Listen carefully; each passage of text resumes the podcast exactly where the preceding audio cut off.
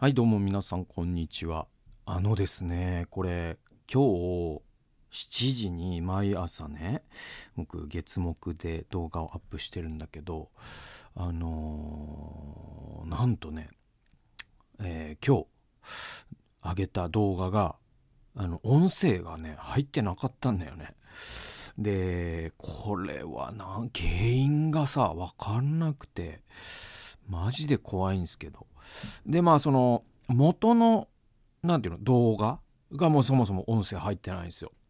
でこれはそのだからあるねそのリスナーの方がねあの LINE で教えてくださって本当に助かったんですよ。で結局まあ動画削除したんですよね。まあもうねだって 無音の無音をねなんかアップロードしてるもちでもなんか二十何人とか聞いてくれててさなんか申し訳ないなと思って。本当に。で多分これね原因おそらくなんだけどわかんないですよ。わかんないですけどこのねそのコンデンサーマイク2年前かぐらいに導入させてもらったね。このマイクうーの何ていうのそのミュートボタンっていうのがあるんですよこのマイクにはね。でそれを多分こう持ち上げた時にこう気づかずに押しちゃってたんじゃないかなっていうのが僕の推理なんですけれども分かりません。これは。本当に怖いわ。本当にこういうことはちょっと悲しいです。せっかく撮ったものが。えー、ね。ただただその独り言を30分言ってただけの時間だったわけだから結果としてはあの収録の時間というのはと考えるとなんかもう悲しすぎてさ マジでうわーと思ったけどいやー悔しいなと。でまあせっかく喋ったししなんかあのーもう一回撮ろうと思って悔しいけど。でなんかさこれ何だったかな？忘れたけど誰だったかな？なんか偉人の人がいいんのよ。あのー忘れたマジで誰だったか。あのねある逸話があってそれが、まあ、要はその古典的名作を書いた作家だったか哲学者だったか忘れたけどでその人はえっとだからもうまだ印刷技術とかねないような時代だったと思うけどでその時にその本を一冊書いたんだけどなんか火事で燃えちゃったっつって。でまあね本当にもう全てのねなんかこう気力がなくなるというかさ膝から崩れ落ちるじゃないですかそんなことになったら。でもその人はもう一回一から書くだけだって言って書いたっていう本がこの古典的名作何々なのですみたいな話。なんか僕なんか結構何回か教会の説教で聞いたことあるんだよな。有名な話ですよねなんかね。だから、うん、知ってる人もいるかもしれないけど。みたいな。みたいなことだなと思ってじゃあ一から撮り直そうと思いました。なんであの再録してます。だから今朝、えーアップされた動画をもう一度こう同じ原稿というか、まあ、同じ素材でちょっと話し直すというか、えーそんな感じかな。であのね、まあ、昼寝の話したのよ。何したかっていうと。でそれがその僕はその昼寝をね活用してるんですよ。でこれは20代の頃からそうででそれはあのー僕はすごくそのえっ、とね脳みそのこうタイプが多分その陸上選手でいうとそのスプリンター寄りなんですよね。であのマラソン選手寄りの人もいると思うんですよ。でそういう人って割とこう睡眠時間とかも短いけれどもずっとこう朝から晩まで割とこう集中力ずっと保ってられるみたいな人でそういうタイプの人ほんと僕は羨ましいなと思うんですけど僕はねやっぱね全然それそれを真似しようと思ってもできないんですよ。で僕のね多分ね弟なんかは学者なんだけどそういうタイプでなんか見てるともう本当になんか何時間勉強しても勉強できててすげえなと思って真似してたらこっちがへたばってしまうような。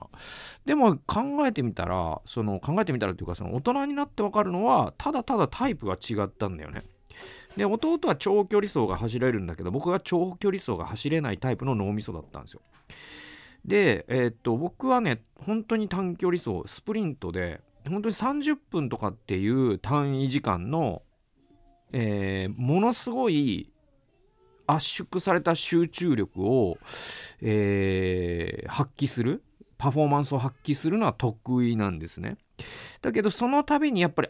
その休まないとどんどんパフォーマンス落ちていくからまあそのポモドーロテクニックっていうので僕はその30分一単位の、えー、そういうゾーンに入るっていうのをサイクル化して、まあ、今は幸せに仕事ができてるんだけどそのまあそれその短距離、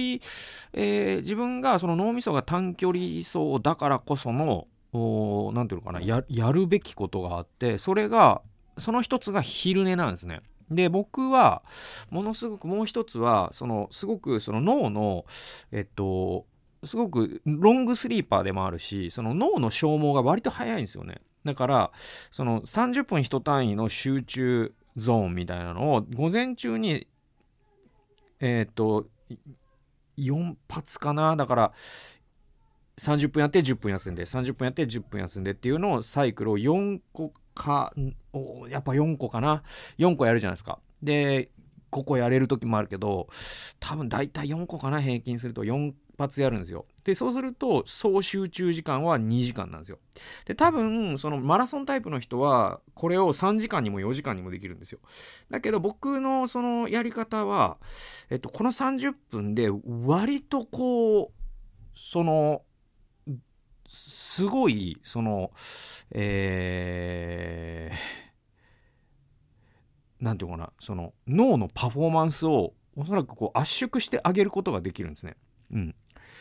で、それがまあ僕の特性だから。で、それやっていくしかないな。で、4回やるじゃないですか。で、その時に、その午後も、ね、1回じゃあ昼休み挟みました。午後もやりましょうってなった時に、午前中の4発分のパフォーマンスを午後は必ず下回るんですよ。で、どれぐらい下回るかというと、普通にしてると僕は多分午後、例えば3発、4発打てたとしても、午後の1発目は、えー、午前中要は午後3発、4発打てたとしても、その午後の30分 ×3 とか30分 ×4 の4セット分って、午前中の1セット分ぐらいの、その脳のアウトプット力しかないのね。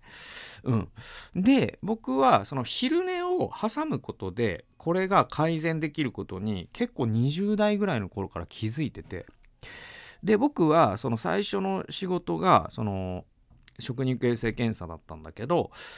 で肉体労働ですよ。でだけどあのー、僕はちょっと特殊なあれがあってそのヘルニアだったんですよ。ですごく腰が悪かった。そしてヘルニア持ちだったから。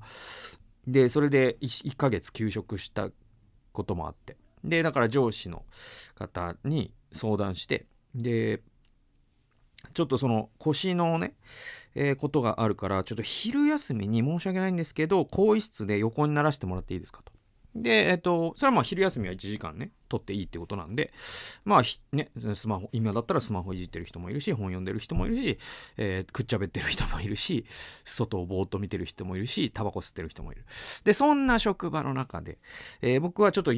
ちょ昼飯はもう5分ぐらいで書き込んで、あとの50分ぐらいを僕は横にならせてもらってたんですよ。で、その時にちょっと仮眠も取ってたんですよ。で、そんなことしてる人間は職場に一人もいなかったんだけど、まあ陣内君はヘルニアだからみたいな感じで許してもらってて。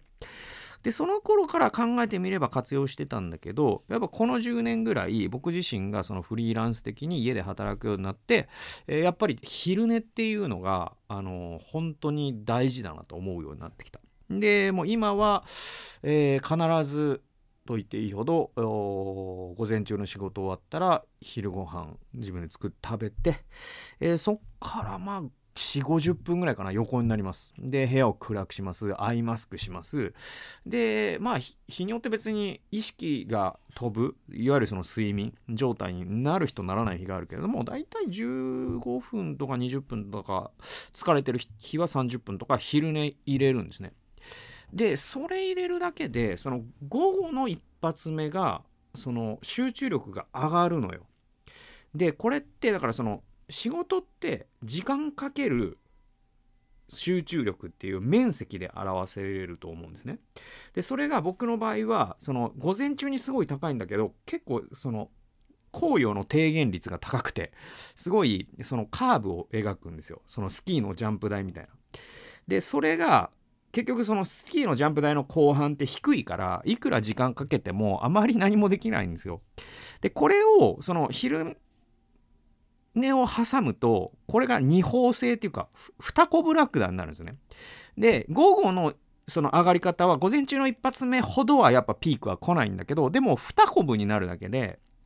あの昼寝で時間を使ったとしてもそれをもう余裕で回収するぐらいのその結局時間かける集中力イコールパフォーマンスだからね。で僕の場合そのタイムカードで給料もらってるわけじゃないから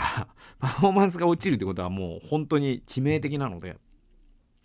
だからえっと昼昼寝を挟んでそうやって二コブラクダにしてパフォーマンスを上げるという、まあ、ある種、まあ、僕にとってのそのライフハックでで、まあ、これは本当に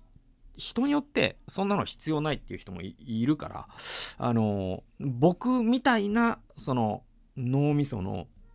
体質っていうかの人は結構昼寝を挟むといいかもしれないよっていう話ですね。はい。でもなんかね、あの、シエスタとかさ、その、えっと、南ヨーロッパのね、習慣であったりとか、で、沖縄の人も、あの、昼寝する人多いっていうし、あとはまあコーヒーナップとか、まあ割と今、その、やっぱりこう、時間でタイムカードで労働してない人ってやっぱその集中力が命だからだからなんかこう午前午後は早く時間過ぎてくれないかな就業時間にならないかなっていう人いうことじゃなくなってきてるじゃない？やっぱ今っても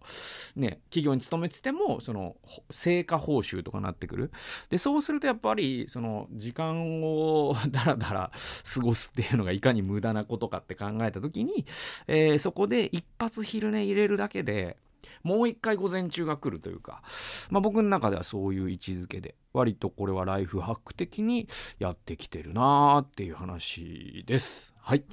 えー、承認と激励のメッセージという聖書研究です。これだからもう2回目の録画なんでね、あれなんですけど、えっ、ー、と、第二歴代史の15章7節です、えー、しかしあなた方こそ強くあってほしいのです。力を落としてはなりません。あなた方の働きには報いが伴っているからです。えー、これメモ読みますと、朝という王様がイスラエルに勝利した後、これ北イスラエル王国ですね。で、朝っていうのは南ユダ王国ですね。で、この、えー、勝利の後にオデデの子、えー、アザルヤというこれが預言者ですね。この人に神の霊が望み、えー、彼は朝に預言をするんですね。朝王に。